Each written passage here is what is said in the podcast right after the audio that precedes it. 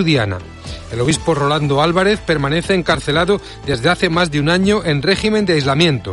En su defensa y recuerdo, Monseñor Isidoro Mora rezó por él durante la celebración de una Eucaristía previa a la Navidad.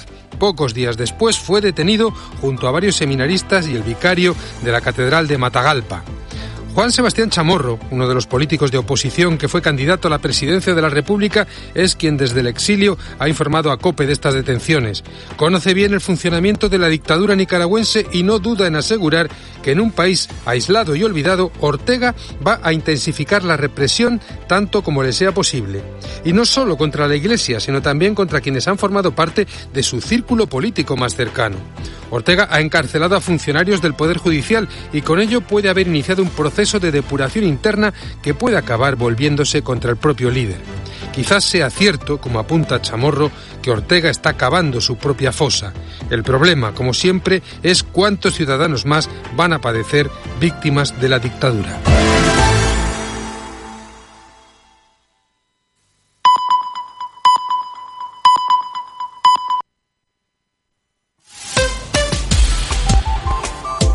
Cope Utrera. 98.1 FM.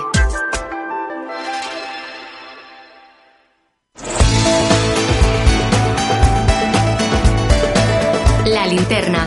Cope Utrera. Estar informado. ¿Qué tal? Saludos, muy buenas tardes. Les habla Salvador Criado. Bienvenidos a una nueva edición de La Linterna Utrera. Como cada tarde a esta hora y hasta las 8 menos 10 de la tarde tenemos tiempo para, como me gusta decir, tomar el pulso a lo que pasa en nuestra localidad, a lo que ocurre en Utrera. Y como es habitual, eh, tenemos un menú preparado con diversos contenidos para que ustedes estén pendientes, pegados a lo que pasa en nuestra ciudad. Como es habitual, vamos a comenzar este tiempo de radio con un repaso por las noticias en ese informativo que nos permite contarles todo lo que ocurre a lo largo de, de la jornada de hoy para que estén informados, para que siempre sepan lo que ocurre en nuestra localidad. Después tendremos tiempo para recibir a los miembros de la Asociación de la Red de Utrera por el Clima con el espacio El Árbol Habitado un tiempo en el que también comentar y reflexionar diversos asuntos que tienen que ver con el medio ambiente, con nuestro entorno natural, ya sea urbano o fuera del casco urbano, y que nos permite también pues ver de una forma distinta y tener una mayor conciencia medioambiental sobre eh, la propia ciudad que nos, eh, en la que nos movemos, la ciudad en la que habitamos. Y también echaremos un vistazo a lo que ha ocurrido esta mañana en el programa La Mañana en Utrera. Como es habitual, hay tiempo de tertulia con la tertulia Utrera para de fonda y nos gusta rescatar sonidos para que ustedes vuelvan a escuchar, si ya lo han hecho, tengan la oportunidad de hacerlo por primera vez, reflexiones, comentarios acerca de asuntos que son de actualidad. Y como es habitual también, pues echaremos el cierre con un broche musical y que dada la fecha en la que estamos, pues eh, sigue teniendo eh, carácter eh, navideño, cariz navideño en este tiempo en el que ya es el penúltimo programa de este año 2023 de la linterna de Utrera. Así que vamos a comenzar con los contenidos. Cope Utrera.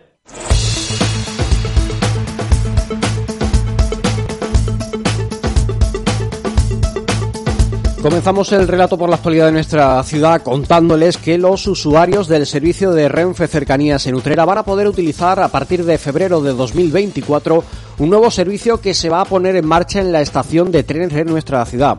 Se trata de un proyecto piloto impulsado por Renfe que consiste en el acondicionamiento de una nueva estancia para que los viajeros puedan disfrutar y aprovechar mejor el tiempo que esperan los trenes en la estación. El proyecto lleva por nombre La Habitación del Sueño. Su objetivo es hacer más cómoda la espera de los viajeros que en los últimos tiempos se han acostumbrado a los continuos retrasos y cancelaciones de trenes que tienen lugar en el día a día. Renfe Cercanías ha anunciado la construcción de esta habitación que en una primera fase dispondrá de una superficie de 150 metros cuadrados en los que se ha previsto la instalación de 20 camas, 3 literas y dos sofás tipo cheslón. De esta manera, aquellas personas que vayan a la estación y posean un título de transporte, ya sea un billete sencillo de ida y vuelta o cualquier abono, podrán hacer uso de esta estación, de esta habitación de manera gratuita. Se ubicará en las antiguas instalaciones de la cafetería de la estación. Es un anuncio que ya ha generado todo tipo de reacciones por parte de los usuarios en las redes sociales, y es que son muchas las personas que entienden que Renfe no tiene intención alguna de mejorar el servicio de cercanías y que con la apertura de esa habitación solo está poniendo un parche en la herida. Cambiando de asunto, les cuento que el padrón municipal de Utrera vuelve a crecer. Así se desprende de la actualización publicada por parte del Instituto Nacional de Estadística del INE, que cifra en 51.718 el número de habitantes de nuestra localidad. Ese censo se refiere al 1 de enero de 2023, ya que lleva prácticamente un año natural de retraso a la hora de publicar los nuevos datos. La población utrerana ha crecido en 316 habitantes. Supone un 0,61% más que los 51.402 que se contabilizaban en esa misma fecha del año anterior. Para encontrar un, un, aumento tan grande habría que echar la vista atrás nueve años. Desde 2014 no se observa una subida de ese calibre en el censo utrerano. Cope Utrera. Estar informado. La edil de Reactivación Económica y Empleo, Isabel González Blanquero, ha mantenido un encuentro con el responsable de producción de la empresa Iturri, que cuenta con una de sus factorías en Utrera. El motivo de la reunión ha sido consensuar el perfil del tipo de trabajadores que precisa esta factoría para que tras las subvenciones concedidas por la Junta de Andalucía para formación profesional para el empleo, los alumnos que reciben esa formación remunerada puedan desempeñar su trabajo en dicha entidad. Del mismo modo, se abordó el tema de la formación profesional dual para que en futuras convocatorias se pueda contar con el alumnado en materias que igualmente tienen cabida en la empresa y que la formación pueda llevarse a cabo tanto en sedes municipales como en las de la propia Iturri. En palabras de Isabel González, desde el consistorio están trabajando para poder disponer de nuevas oportunidades para el empleo y para poder ofertar una formación que lleve pareja en la medida de lo posible una remuneración mientras se realiza la formación, así como la posibilidad de inserción en las empresas con las que se establecen esos acuerdos para formación. Y les hablo del ayuntamiento que ha lanzado un año más su campaña para el fomento del juego y los juguetes no sexistas y no violentos. Llega en el periodo del año con mayores ventas de este tipo de artículos. Pretende concienciar a los ciudadanos sobre el valor de los juguetes como fórmula no solo de diversión, sino de herramienta educativa y de concienciación. Por ese motivo, el consistorio defiende la importancia de que los juguetes no sean sexistas y violentos. Frente a ello, prefiere que ayuden a promover valores y relaciones entre hombres y mujeres en corresponsabilidad, respeto e igualdad. El lema de la campaña es Di no a la violencia, juega y construye la paz y la igualdad. En ese sentido, desde la Concejalía de Igualdad consideran que los juguetes no deben promover estereotipos de género ni fomentar la violencia. En lugar de ello, afirman que es hora de reimaginar el juego como una herramienta para inspirar, educar y promover la igualdad. Cope Utrera.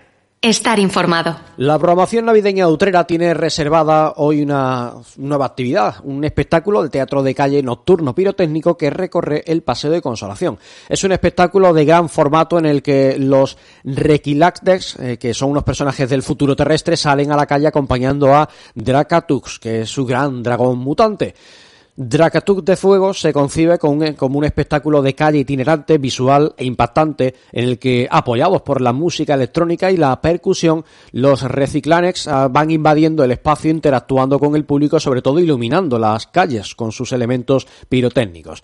Está, estaba previsto el inicio a esta hora, a las 7 de la tarde, desde la explanada del Santuario de Consolación, para discurrir a lo largo del propio paseo antes de regresar nuevamente al punto de partida donde va a culminar con una despedida.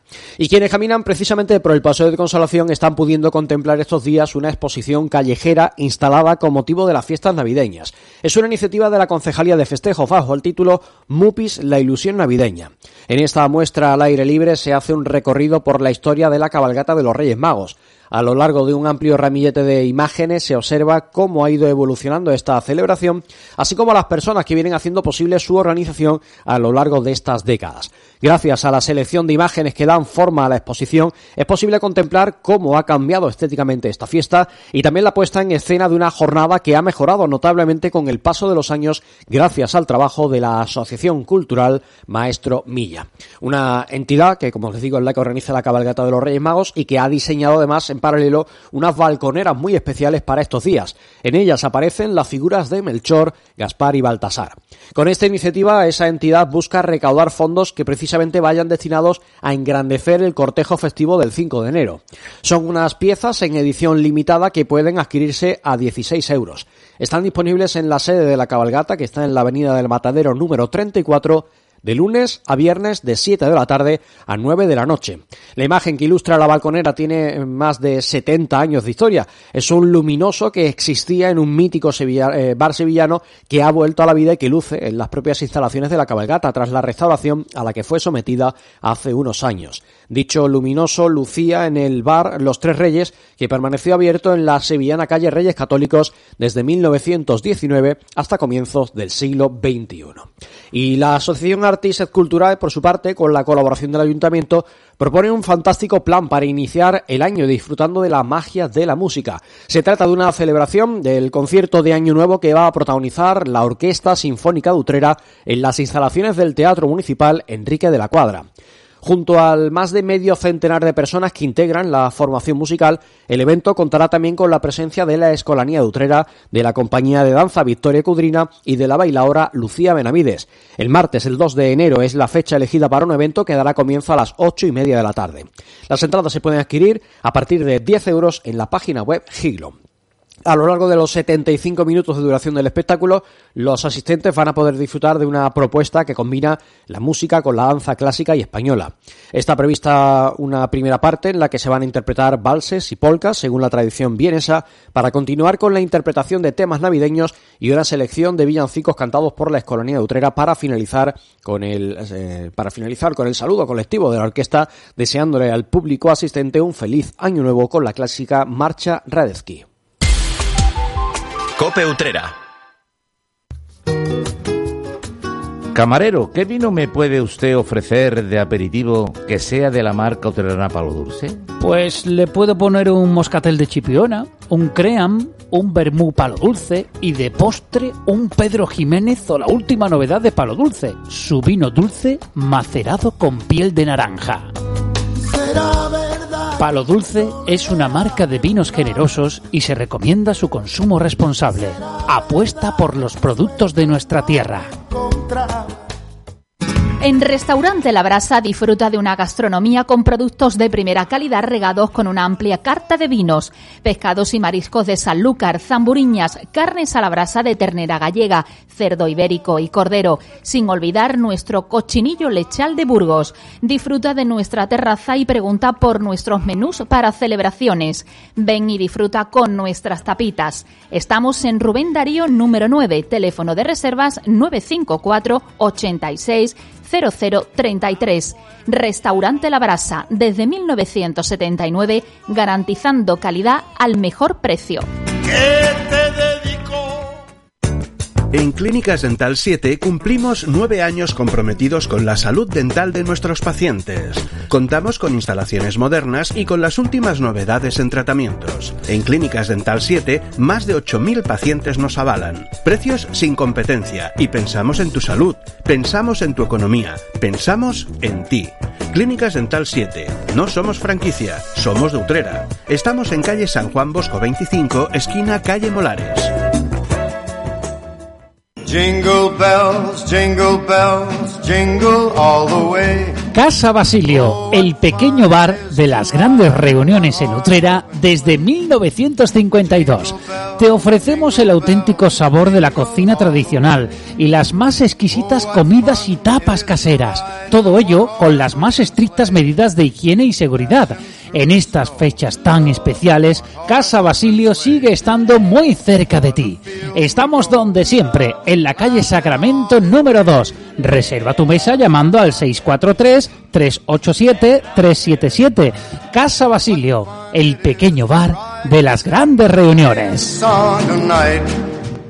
Diputación de Granada te adentra en la magia de la Navidad. Ven con los más peques a visitarnos al Palacio de Niñas Nobles junto a la Catedral.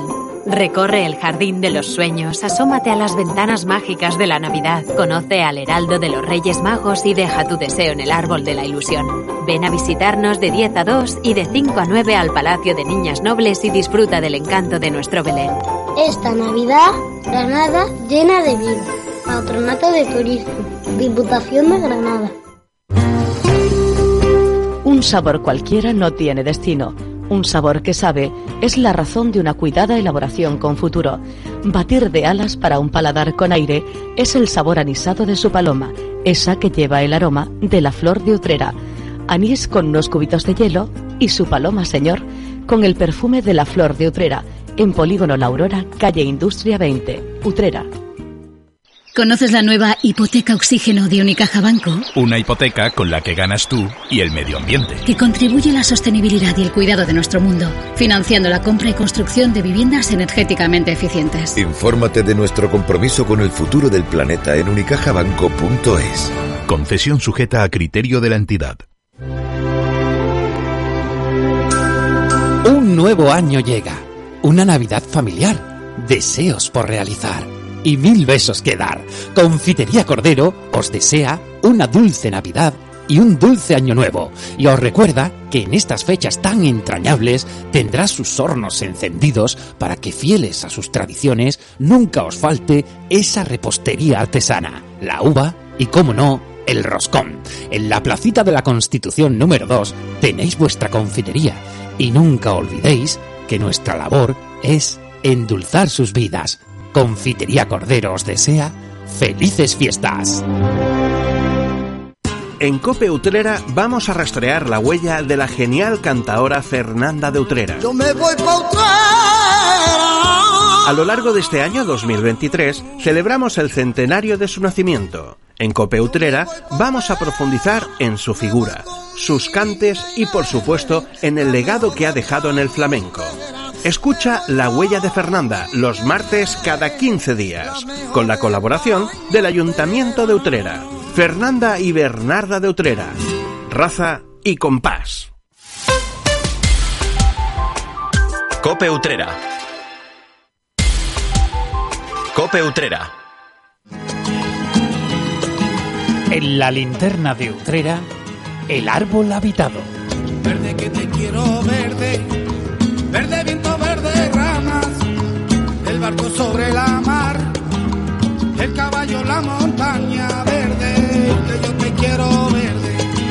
Pues seguimos en la linterna utrera y como acaban de escuchar entramos en terreno medioambiental, en el espacio El Árbol Habitado, esa sección que pueden escuchar de forma habitual en esta casa, en este programa, gracias a los miembros de la red de Utrera por el Clima, que son los que colaboran con nosotros para que en cada ocasión pongamos sobre la mesa temas que nos ayuden a reflexionar, a debatir, a comentar acerca de cómo nos portamos con ese entorno natural que nos rodea, con ese entorno urbano también desde un punto de vista medioambiental, para cuidarlos entre todos y para que ese futuro que mm, tan negro nos pintan muchas veces, pues podamos hacerlo un poquito más de, de color. Y para darle vida a este espacio, a esta sección, están con nosotros dos voces que ustedes conocen de sobra, Marga Barrera, muy buenas tardes, Marga. Buenas tardes. Y también Jesús Jiménez, muy buenas tardes. Buenas tardes. Y se suma a esta mesa otra voz que ustedes también conocen de sobra, como es Esperanza Portillo de Ecourbe. Esperanza, muy buenas tardes. Muy buenas tardes, Salvador. Muchas gracias por estar una vez más con nosotros, por arrojar luz y contarnos todo lo que sabes, que son muchos años de experiencia los que, los que atesoras. Hoy vamos a hablar, Gracias a vosotros. hoy vamos a hablar em, de las fuentes del Nilo. ¿Qué es esto de las fuentes del Nilo? Vamos a empezar por ahí, porque seguramente haya gente que nos escuche y diga, esto de las fuentes del Nilo, ¿qué es? ¿De qué va este tema? Pues mm, bueno, en este caso hemos querido retomar un tema que ya eh, apuntamos hace, hace algún tiempo y la fuente del Nilo lo que queremos hacer referencia exclusivamente es al tema de las fuentes ornamentales que existen en, en Utrera y su relación con, bueno, el, el, hecho de que estén secas, de que la mayoría de ellas no tengan agua, no solamente en verano, sino tampoco en, en invierno. Lo de la fuente del Nilo, un juego de palabras, precisamente por lo del mosquito de, de, de, del Nilo. Entonces, queríamos retomar ese tema porque consideramos que, bueno, que es importante como cualquier otro de los que de los que solemos tratar normalmente aquí. Cuando llega el, sobre todo el verano, se habla mucho de, del mosquito del virus del Nilo, eh, bueno, pues por todo lo que supone, lo que afecta a animales, a personas. Eh, en, además, en una zona como es la, nuestra, porque también el término de Utrera se ve afectado, en alguna ocasión hemos tenido algún caso de, de contagios por este virus, sobre todo en la parte pues más de nuestras pedanías de Pinzón, eh, eh, posiblemente que son las que lo que está más cercano a, a, la zona de los arrozales, que es donde al final, al fin y al cabo, es donde se concentran en mayor medida este, este insecto. Mm, ¿Son necesarias eh, las fuentes en invierno también, además de en verano? Porque tú además, Jesús, decías que bueno, en verano muchas veces las vemos secas, se da esa voz de alarma porque hay una presencia de otros animales que también se nutren de lo que esas fuentes eh, eh, traen consigo, por ejemplo, para beber en época de, calor. No sé si por ahí van esa reflexión. Hablarnos un poquito de, todo ello. Sí, bueno, el- un problema que nosotros ya hem- hemos denunciado, por decirlo de alguna manera, o puesto en, en, en noticias, el, el hecho de que en Utrera es una localidad que todo lo que sabemos con respecto a infecciones y demás, que podía ser de virus en Nilo, de mosquitos en Nilo, etcétera, etcétera, eh, y en verano, pues todas las, fuentes prácticamente han estado secas, si no, si no todas. Cuando resulta que tenemos conocimiento de que en otras poblaciones que están también bastante cercanas y bastante afectadas por ese posible peligro, están las fuentes funcionando. ¿Cuál es la diferencia? Pues si no nos equivocamos, las diferencias están en que en esas poblaciones se han hecho, se han tomado las medidas adecuadas de cloración Sí, de y- tratamiento del agua de la fuente, de tratamiento y porque- ya está. Entonces ahí es donde es un, es un problema. Es decir, es- estamos perdiendo eh, un factor que da frescor, aparte de lo que es un cobijo de húmedo a, a los animales. Y si no, esperanza es la que la que nos puede ampliar el sobre lo que son la necesidad de la fuente también en invierno, ¿no? Esperanza. Sobre todo, además, ¿No? Esperanza, porque em, es un asunto, un tema este del virus de- del Nilo, del mosquito del virus del Nilo, que, que es recurrente, que en esta zona lo tenemos todos los años, eh, en mayor o menor medida, en función de las, eh, bueno, de las condiciones climáticas, meteorológicas de, de cada año, y que al final hay que- habría que to- adoptar una solución que no sea vaciar las fuentes como, como dice Jesús, ¿no? Claro, eh, a ver, las fuentes son, pues, mm, las fuentes de agua, evidentemente, fuentes de vida. Fuentes de vida eh, tanto para mm, las aves que, eh, conforman el ecosistema como para las personas, porque el agua tiene un altísimo mm, poder calorífico y entonces lo que hace es refrescar el ambiente. Ahí hay un punto a su favor grandísimo. Y bueno, se ha empleado en su utilización pues una economía por parte del ayuntamiento y, y eso que se ha empleado tiene que sacársele un rendimiento. Y no puede ser que durante el verano pues las fuentes estén secas. Mm, no porque es que hay problemas con el mosquito eh, que eh, que transmite el virus del Nilo. O hay problemas porque puede haber mm, enfermedad del legionario no las fuentes tienen que ser bien gestionadas y cuando las fuentes están bien gestionadas, ninguno de esos problemas aparecen, porque esos problemas aparecen en aguas estancadas, en agua putre- putrefacta, en, mm, a temperaturas mm, bastante altas o cálidas. Entonces sí aparecen todos esos problemas, pero cuando las fuentes están bien gestionadas, no aparecen esos problemas eh, de, de, mm, mosquitos de, eh, que transmiten el virus del Nilo, ni de enfermedades legionarios, ni de nada de eso. Entonces, el agua tiene que estar tratada, higienizada. Eh, no se puede mm, tener una fuente y abandonar y no gestionarla. No, no, hay que gestionarla. Nos da unos servicios y a, a- cambio hay que estar gestionando esa, esa fuente. Claro, a mí me gustaría también decir que, bueno, efectivamente las fuentes tienen que estar llenas en invierno y en verano, eh, porque ayudan mucho a la biodiversidad, no solamente eh, eh, son buenas en verano para bajar la temperatura, también en invierno, pues tanto las personas como los animales beben en verano y en invierno. Las fuentes, de hecho, pues ayudan pues eso a las aves, a insectos, que también son importantes. Es que siempre nos olvidamos de los insectos, pero los insectos también son importantes. Y sobre todo que las fuentes, por ejemplo, no quiere decir que, que a lo mejor el ave o el insecto vaya a beber directamente de la fuente, a lo mejor en el charquito que se genera al lado o según qué tipo de, de fuentes también eh, se pueden, pueden beber de ellas directamente.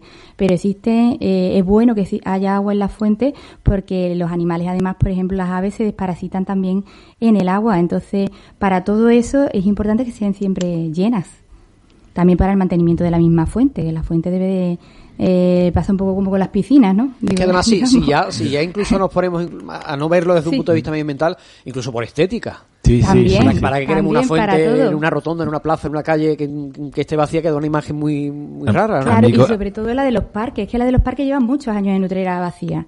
Ahora se han empezado a reparar algunas, pero que hay muchísimas y están vacías todavía. con respecto a eso que dice Salvador, a mí siempre se me viene a la cabeza es una frase de, de Azorín que, que, me encantaba que decía que donde hubiera agua no podía haber paisajes feos. Es decir, y eso eh, no es solamente un río, un pantano o un mar, sino es como bien has dicho una, un, una fuente. Es decir, y además lo que estamos comentando, lo que comentan Marga y, y Esperanza, es decir, el, el, el realizar nosotros desde la red de Utrera eh, proclamamos la necesidad de, de, hacer esa especie de oasis climático, de esos refugios climáticos tan importantes para la situación en la que estamos y para, y para la, futura.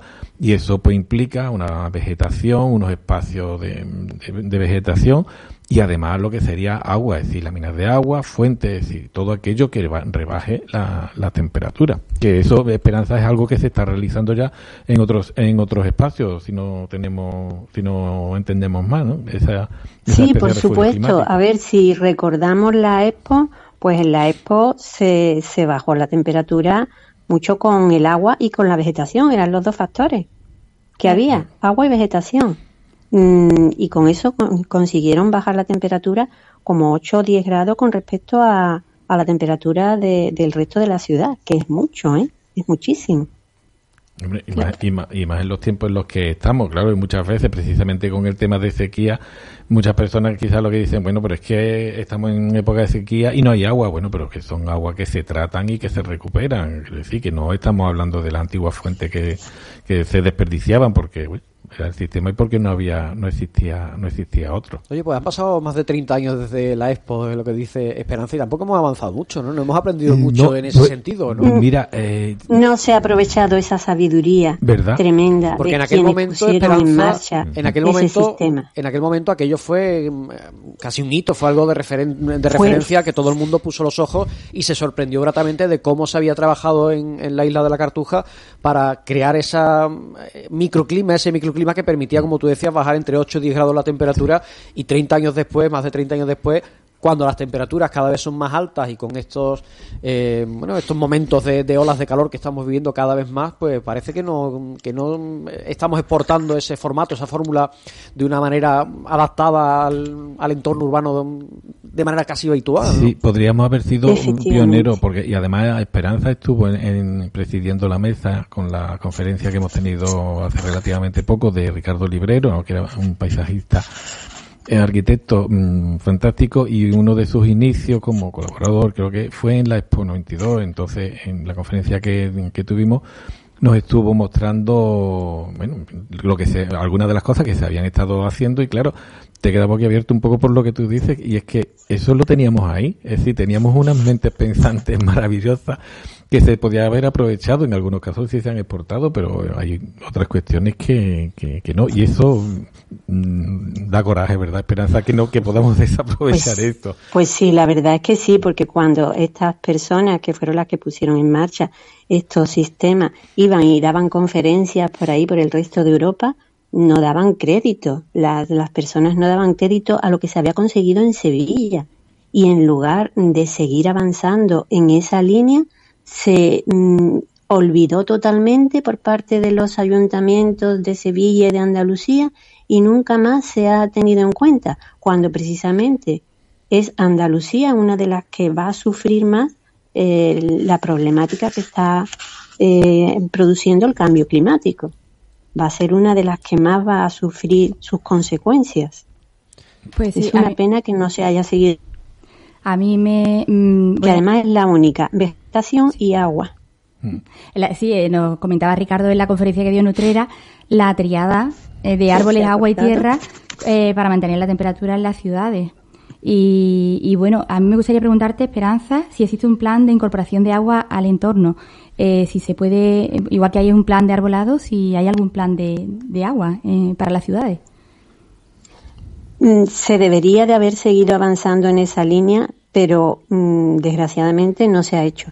Los únicos que están aprovechando parcialmente eh, esa cuestión son las terrazas y los bares, porque les va en ello la cuestión económica. Entonces las terrazas y los bares de, Sevilla fundamentalmente habréis visto eh, que durante la época estival pues los mmm, pulverizadores, nebulizadores, lo utilizan muchísimo para bajar la temperatura de su terraza y que la gente se pueda sentar allí a tomarse una cerveza, una copa, o una tapa o lo que quiera que sea, que de lo contrario no sería posible. Tiene su propia, su propia bola de, de la expo Sí. instalada en, La famo- en las la famosa- la famosa bola, sí. A mí me gustaría también eh, preguntarle una cosilla a Esperanza, algo que ocurre aquí en Utrera, el- eh, cerca del 8 de marzo, por el Día de la, de la Mujer. En Utrera llevan varios años que eh, ponen un colorante a las fuentes para ponerlas moradas, se supone que como homenaje a las mujeres. A mí me gustaría preguntarle a Esperanza si eso eh, lleva algún tipo de peligro pues a la hora de que alguien pueda beber de ella o algún ave, por ejemplo, ¿no? Algún animal. Bueno, en principio no se conoce y aunque se conozca el producto que se pone, me parece una absoluta y total negligencia, porque se puede poner una banderita en ese color o una luz que, que provoque que el agua aparezca en ese color, pero es la primera vez en mi vida que escucho el que hay añadido un colorante al agua y mira que he visto cosas y mira que he estado en sitio, pero eso no lo he visto yo jamás de los jamases. Me parece una negligencia total.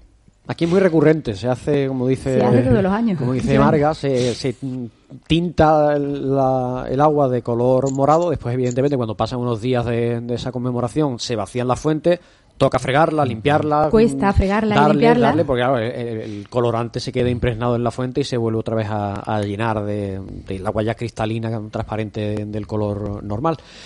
Eh, porque mm, hablando de, de lo que estabais hablando de- del virus del Nilo, eh, ¿qué peligro pueden realmente suponer ese tipo de fuentes ornamentales a las que estamos haciendo referencia eh, en torno al virus? Eh, ¿Es tanto como para que lo mejor sea tener la fuente mm, apagada? Pues en cuanto al virus del Nilo, necesita aguas que están que estén estancadas. Si la fuente, pues mm, no hay una recirculación constante, no hay una higienización, el agua mm, está pues mm, eh, llena de materia orgánica y estancada, pues sí, es una zona, un hábitat propicio para el mosquito del virus del Nilo. Pero si es un agua que está constantemente en movimiento y que está higienizada, no tiene ningún tipo de peligro para que allí se constituya un hábitat para este virus. No, no puede, no puede. Eh, en cuanto que el agua está en movimiento, ya es incompatible con el hábitat que el, el mosquito del virus del Nilo necesita. Y de hecho, en Coria, por ejemplo, donde además hubo víctimas, eh, las fuentes se siguieron llenando. En Utrera estaban vacías y en Coria seguía llenándose. O sea que no, no será tan importante. Pues por terminar eh, el apartado, ya que hemos conocido el, diagnóstico y qué es lo que ocurre eh, con una fuente que está... En realidad son fuentes, eh, más que fuentes, yo creo que serían lagunas o espacios de agua que no está en movimiento, porque al final la fuente no deja de fluir, eh, de brotar el agua y que, la- que el agua propio de la fuente esté en movimiento, no sé si me equivoco o no. Pero ¿cómo hacemos que ese agua sea como... Una, esa fuente sea una fuente de vida? ¿Cómo hacemos que sean seguras esas fuentes ornamentales? En invierno quizás sea más fácil, también en verano. Esperanza. Pues clorándola, pe- eh, clorándola igual que se hace con, con una piscina. Si el agua no está eh, constantemente moviéndose y como dice Salvador, pues es un agua que está mm, sin movimiento, entonces eh, es necesario su cloración, mantenimiento de pH y simplemente con esas mm, pautas tan sencillas eh, podemos tener la fuente en funcionamiento sin ningún tipo de peligro. Eh, Son más peligrosos los platitos que se que ponen normalmente la, la gente debajo de la maceta para recoger ese agua, que ahí sí que anida el mosquito del virus del Nilo, que lo que puede ser la, la fuente en sí. Sí, porque esa, esa agua sí que está estancada, la que sale de, de la maceta en el es. platito o la que se le echa el platito para que la maceta beba, esa sí que está estancada, esa no tiene movimiento y al final es eh, eh, el, el mejor vector para la propagación de- del virus. Un hábitat fantástico en ese, en ese caso para, para el mosquito. Son unos hábitats, los platitos mm, fantásticos para que los mosquitos ahí se, se consoliden y críen y demás. Pues nada, nu- nuestra recomendación es que mm, cada uno miremos también nuestros platitos de nuestras casas cuando llegue sobre todo el verano. Se quitan los pues, platitos. eh, Eso, dejemos los platitos que estén más o menos secos y Patitas echemos agua directamente, efectivamente, agua directamente en la maceta. el- el que resume es que es una cuestión simplemente de inversión y posiblemente no sea una gran inversión. Además, como decíamos al comienzo, es algo que es recurrente, que no es algo Mm. puntual que haya pasado este año o que pueda pasar dentro de 10, sino que todos los veranos hablamos, fundamentalmente en verano, de, de lo mismo. Así Y porque que, tenemos que cuidar a las aves, que son las que se cometen al mosquito al final. pues dicho queda. Efectivamente. Le Pues- quitamos el agua a las aves, pues ya. Pues dicho queda, esperemos que aprendamos poquito a poco más, un poquito más acerca de, de todo esta, de todo este asunto del mosquito, del virus del Nilo, de nuestras fuentes ornamentales y de cómo conseguir que estén todo el año en funcionamiento y que se conviertan como un elemento más de, de nuestras vidas, eh, en, en todo lo que tiene que ver con el medio ambiente. Para reflexionar de todo esto, pues hemos contado como siempre con Esperanza Portillo. Muchas gracias por haber estado con nosotros una vez más, Esperanza. Gracias a vosotros. Y también con Jesús Jiménez y con Marga Barrera. Nos volvemos a encontrar en Mu- otro nuevo espacio. Muchas gracias. Muchas gracias. Gracias. Cope Utrera. Yo me voy pa' ¿Agua santa? ¿Agua santa? Niño, ¿qué es agua santa? Es un anís dulce de Utrera con alcoholes de gran calidad y cinco destilaciones que da un anís limpio sobre limpio. Y oye, este año hay una novedad en el grupo Malvaloca. Pues claro, nos presenta su crema de anís con naranja aguasanta. Anís Aguasanta es una bebida espirituosa y te recomienda un consumo responsable. Apuesta por los productos de nuestra tierra. Déjate llevar y disfruta de los mejores sabores en Casa Valentín. Especialidad en cordero lechal, mariscos de nuestras costas, deliciosos arroces y una amplia variedad en tapas. En Casa Valentín hemos adaptado nuestra cocina para todo tipo de alérgenos. Deguste nuestro menú de lunes a viernes. Presupuesto para todo tipo de celebraciones. Casa Valentín, en la avenida San Juan Bosco número 48. Teléfonos 954 860431 y 622 808387. Todos nuestros fritos y elaborados no contienen gluten. Local completamente reformado. ¿Quieres recuperar los puntos perdidos del carnet de conducir? Ahora puedes recuperar los puntos en Utrera sin moverte de tu ciudad. Autoescuela Vial 20 es un centro autorizado de sensibilización y reeducación vial. Con un curso de 12 horas podrás recuperar hasta 6 puntos de tu carnet y con un curso de 24 horas recuperarás 8 puntos. Infórmate sin compromiso en el teléfono 695 93 9208. Autoescuela Vial 20, frente a los Hay mucha Navidad en la provincia de Córdoba. ¿Sabes por qué? Por nuestra rica gastronomía, por nuestras luces navideñas, porque tenemos un Belén gigante de chocolate, porque aún puedes escuchar villancicos en pueblos espectaculares, pero sobre todo porque tenemos gente fantástica que hará que tu Navidad sea especial. ¡Saboréala! Diputación de Córdoba. Encuentra la mejor calidad y precio en tu compra en Supermercado Pepito. Con más de 30 años de experiencia, somos los mejores profesionales en tu cesta de la compra. Tenemos los mejores embutidos ibéricos, chacinas y quesos y carnicería fresca de corte diario. Supermercado Pepito, tu supermercado de confianza. Estamos en la Corredera 52, teléfono 955 86 33 60. Recuerda, la diferencia y el ahorro en Supermercado Pepito.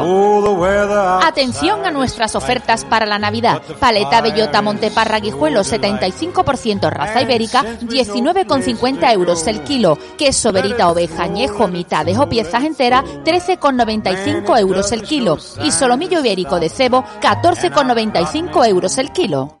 Un día descubres que tienes humedades en techos, paredes, están por todas partes. ¿Qué puedes hacer? Llama a Murprotec. Llama al 960 70 80 o entra en murprotec.es. Si con las humedades te las tienes que ver, ¿qué puedes hacer? Llama a Murprotec. 960 70 80. Murprotec. Cuidando tu hogar, cuidamos de ti. Confitería Segovia. En estas fiestas ven a visitarnos y llévate los exquisitos dulces de Navidad, racimos de uva de la suerte, troncos de Navidad, gran variedad de brazos de gitano, nuestro especial Titanic y por supuesto nuestro roscón de Reyes. Tenemos servicio de cafetería. Estamos en la Fuente Vieja número 11. Confitería Segovia te desea feliz Navidad. Acuatrucos. ¿Quieres ahorrar hasta un 20% del consumo de agua en el baño? Actúa y ahorra. En los lavabos, instálate un grifo ahorrador y consume hasta un 50% menos. En la ducha, cámbiate a cabezales perlizadores que mezclan el agua con aire. Tu agua, tu derecho y tu responsabilidad. Es un mensaje de Aguas del Huesna y de la Diputación de Sevilla. Hombre, majestad, ¿qué hace usted por Utrera y con esa cara de agobiado? Ay, Alberto, que no doy pie con bola buscando los regalos para estas navidades. Pero bueno, majestad, no me diga usted eso, es que no conoce el armario de hada. Pues no, la verdad, cuéntame, anda. Es el sitio ideal para encontrar un regalo para estas navidades. Tienen regalos únicos y personalizados, como tazas, cojines, camisetas, llaveros y todo lo que imagine, majestad. Además del mejor lugar para buscarle un detallito ideal de moda para quedar como un rey con Doña Sofía. Oye, que yo ya soy un rey, Alberto. No te olvides. Venga, rápido. Vamos, llévame al armario de hada. ¡Feliz Navidad! Ven a la Avenida de Andalucía, local 1, puerta 2. El armario de Hada, tu tienda de moda y complementos para hacer un regalo único y personalizado estas Navidades. Ven y quedarás como un rey. ¡Feliz Navidad! Cope Utrera. Cope Utrera.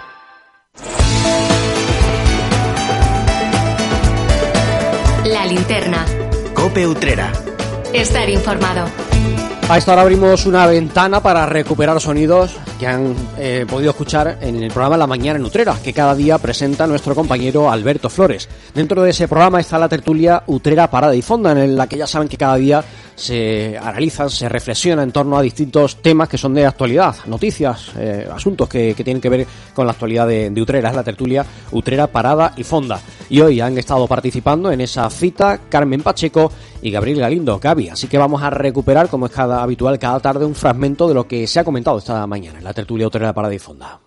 Ya saben que todo lo que tenga que ver con los trenes en Utrera pues es noticia. Eh, precisamente en estos días hemos conocido cómo el presidente del gobierno ha anunciado la renovación de esa medida eh, para viajar de forma gratuita en los trenes de cercanías eh, y los trenes de media distancia. Aquí nos interesan los dos, tanto los de cercanías como los de media distancia.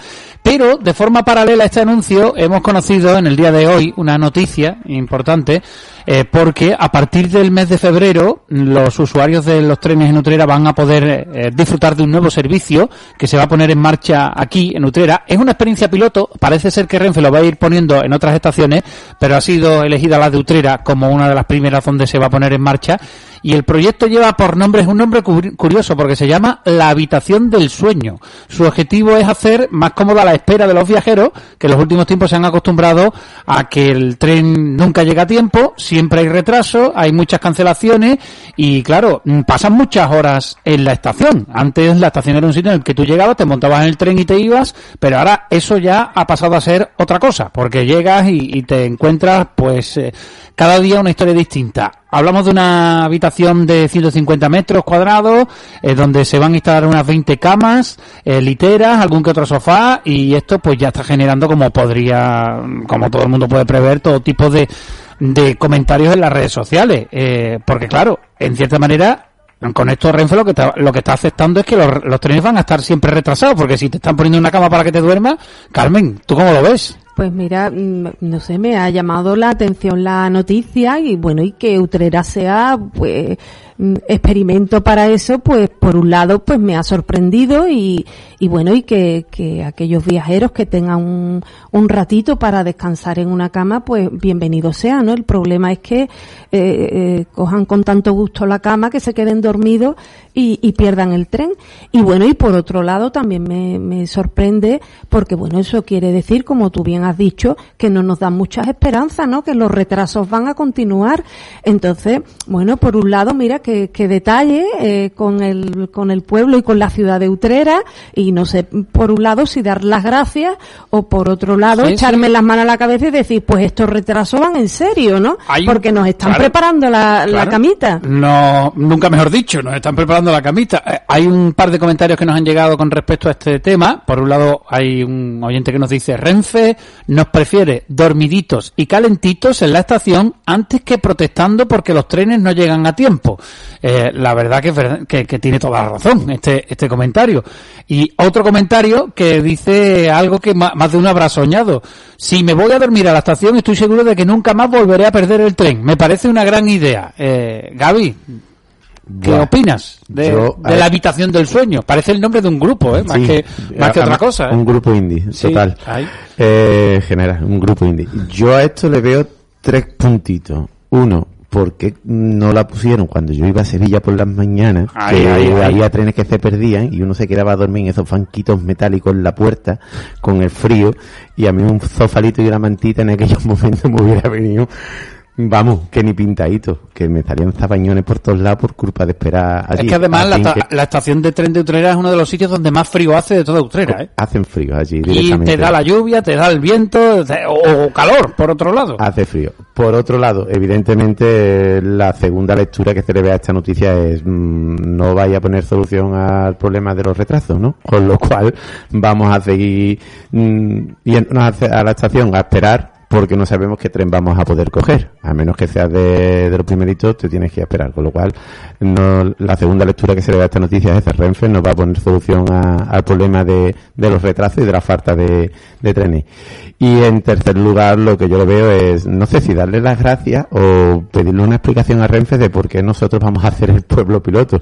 O nos ven como un pueblo La gente de Utrera es especial. activo para hacer Claro. este tipo de, de investigaciones o es que simplemente eh, mm, no sé es que estoy en esta tesitura Yo de creo que pedirle como Utrera, yo o dar creo que- las gracias mira Gaby, yo pienso que como Utrera, ¿no? Siempre ha sido ese nudo ferroviario tan importante, Sí. pues hay alguien por ahí de las altas esferas que se ha acordado y ha dicho, pues mira, vamos a poner, porque entre los retrasos que tienen, entre los trenes que le hemos quitado a Utrera, que algunos que pasan, como siempre digo, y aprovecho para decirlo, como que vienen de Cádiz a dos hermanas y no paran en Utrera. Pues dice, pues bueno, vamos a darle esta alegría, vamos a ponerle unas camitas para que estén... Sí, Yo ya, me estoy imaginando de cómo va a ser la habitación. Las camas serán literas. quién hace la cama serán camas dobles. Pero bueno, es que claro, cuando uno va ahora a la estación de tren de Utrera, están hasta los baños cerrados, con llave. O sea, y vamos a pasar de ni siquiera poder entrar en el servicio a tener una habitación allí para acostarte la siesta. Vamos, y la quién hace la cama Eh, yo no lo sé ¿te llevas tú las sábanas? Eso, eso habrá que preguntarse hay a gente que se va a hotel y se lleva sus almohadas Sí, Aquí sí, sí, me, sí. me tengo que llevar mi almohada la verdad es que la- no sé si la idea es buena o es Yo creo que habrán dicho, oye, como Utrera es tan especial, si esto funciona en Utrera, funciona en todos lados. Lo que sí, y lo creo que lo importante es que no voy a arreglar lo- lo- el problema de Renfe. Lo que sí tengo claro es que vamos a abrir todos los telediarios, todos los noticiarios. Seguro. De todo el mundo En plan, en la cama. seguro. Do- dormir en la estación, eh, claro. eh, yo, yo digo una cosa, eh, a- a- soy sufridor de los retrasos de Renfe porque soy usuario y más de una vez he echado de menos poder decir, mira, ya que me queda aquí una hora, pues por lo menos mm, estar aquí tumbadito y leyendo tranquilo, porque es, es todo muy incómodo. En fin, eh, veremos a ver cómo funciona. Lo dicho, en febrero parece que, que comenzará eh, a ponerse en marcha esta medida. Cope Utrera. 98.1 FM.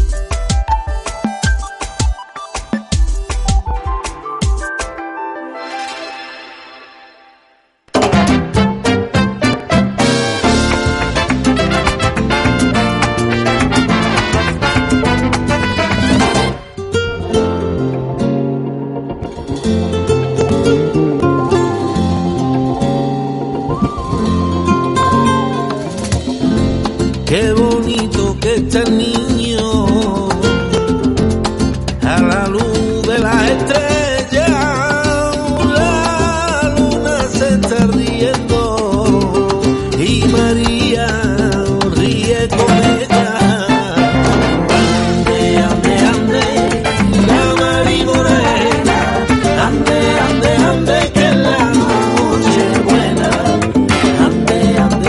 Si hablamos de villancicos clásicos, tradicionales, populares, de los que todos cantamos, lo sabemos y suenan de diciembre en diciembre, este es uno de ellos, este Mari, la Marimorena de toda la vida de Dios, en una versión actualizada por nuestro paisano de, de Marco Flamenco, que es la melodía que hoy hemos escogido para llegar al final de la linterna utrera. Así que con la música de nuestro paisano Marco, con nuestro amigo de Marco Flamenco, ponemos el cierre al espacio de hoy, recordándoles que volveremos mañana en el último programa de este 2023 como cada día a partir de las 7 de la tarde y además mañana como es viernes también con la actualidad del mundo taurino con nuestro compañero Manuel Viera. Disfruten de lo que queda de jornada. Hasta mañana, muy buenas tardes.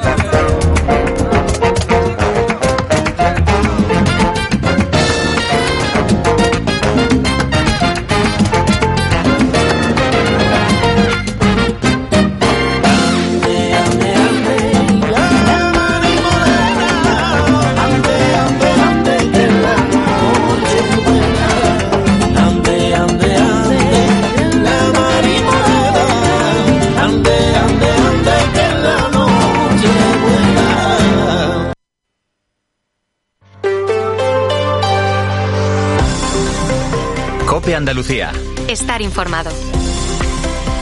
Los virus de este invierno siguen haciendo estragos. Tenemos ya una tasa de incidencia en Andalucía de casi 500 casos por cada 100.000 habitantes. De momento no hay que alarmarse, pero la tendencia es muy clara. Siguen aumentando los casos, especialmente de gripe, de COVID y también de virus entre los más pequeños, como el sincitial, causante de la bronquiolitis. Jorge del Diego es el director general de Salud Pública en Andalucía. ¿Por qué se juntan? Porque realmente las tres forman lo que son las infecciones eh, respiratorias agudas, ¿no? ya sean graves o no. Y es lo que nosotros estamos ahora vigilando conjuntamente a través de la vigilancia centinela. Y eh, si tenemos el dato conjunto de las tres, pues estamos hablando de que en Andalucía, a datos de la semana pasada, durante hoy y mañana se van a actualizar los de esta, estamos hablando de 460 casos por cada 100.000 habitantes, lo que es un número evidentemente bastante alto y que va a seguir eh, subiendo Estamos pues por debajo de la media española, pero es un número engañoso. Pero ¿qué es lo que ocurre? Porque en Andalucía el invierno llega más tarde. Es decir, por el norte eh, las incidencias suelen empezar tradicionalmente antes y eso luego eh, ellos van a empezar a bajar y nosotros vamos a empezar a subir. Por tanto, Andalucía lo normal es que se vaya igualando a la, a la media nacional y es lo que nosotros seguimos insistiendo en que todavía es posible evitarlo a través de la vacunación. Esa es la principal recomendación, utilizar las vacunas. Los más pequeños entre 6 y 59 semanas y por supuesto, si estás entre los grupos vulnerables, personas mayores, o- mayores o con alguna patología previa, vacúnate si no lo has hecho todavía. Y si notas síntomas, ponte una mascarilla e intenta evitar las reuniones en la medida de lo posible. Son recomendaciones muy sencillas que nos pueden ayudar a que la cosa no vaya a mayores. ¿Qué tal? Buenas tardes, soy Pedro Ochoa y en un momento miramos hacia las pymes y los autónomos de Andalucía. Cope Andalucía. Todo un año como la radio más escuchada en tu comunidad. ¿Conoces la nueva hipoteca oxígeno de Unicaja Banco? Una hipoteca con la que ganas tú y el medio ambiente. Que contribuye a la sostenibilidad y el cuidado de nuestro mundo, financiando la compra y construcción de viviendas energéticamente eficientes. Infórmate de nuestro compromiso con el futuro del planeta en unicajabanco.es. Concesión sujeta a criterio de la entidad. Estamos terminando este año 2023 y es momento de hacer balance. Y esta tarde queremos poner el foco en las pymes y autónomos de nuestra comunidad. Y lo hacemos con alguien que las conoce muy bien porque las ayuda en algo tan importante, tan vital como es la financiación. Él es el director general de la Sociedad de Garantía Recíproca Garantia. Antonio Vega, buenas tardes. Buenas tardes, ¿qué tal Pedro? Pues muy bien, Antonio, eh, decíamos, eh, está acabando este 2023 y además, como todos los años últimamente que nos libramos, nos ha dado varios sustos. Eh, ¿Cómo crees que los han ido soportando pymes y autónomos andaluces este ejercicio? Sustos hemos tenido todos. Empezamos este año, la verdad que con buenos sustos, porque empezamos con un incremento de los, de los tipos de interés muy significativos. Empezamos con unos precios para las pymes autónomos de la energía muy altos. Y según fuimos avanzando en el año, nos encontramos con incrementos sucesivos de los tipos de interés y una nueva guerra en Oriente Medio, con lo cual las incertidumbres para este año han sido tremendas. Eso junto a la inflación que ahora se está conteniendo ha tenido un impacto muy significativo en todas nuestras pymes y autónomos que están ah, llevando como un estoicismo. ¿no? Está afectando de manera distinta a unos sectores respecto a otros, pero sin duda tenido un impacto en sus cuentas de ganancia muy significativo. Oye, y centrándonos en Garantia, en, en la empresa que tú diriges, ¿qué balance haces del año? Pues yo creo que hago un balance muy- bastante positivo. Creo que cumplimos nuestro objetivo y es ser una entidad de servicio